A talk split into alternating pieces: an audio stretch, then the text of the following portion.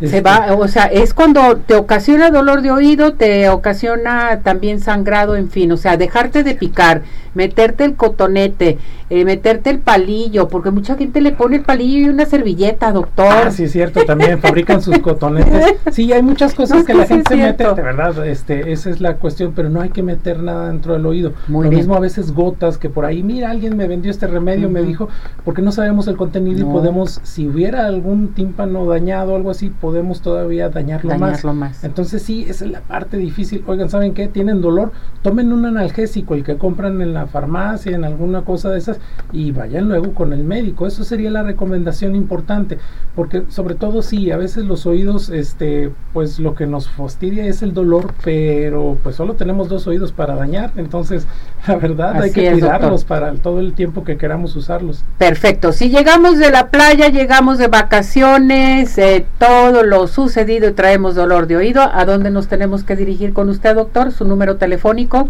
Eh, con un otorrino laringólogo también está su servidor. Eh, si desean hacer una cita con un servidor, el teléfono es el 33 36 01 50 75 y también terminación 74 con Jasger Barragán.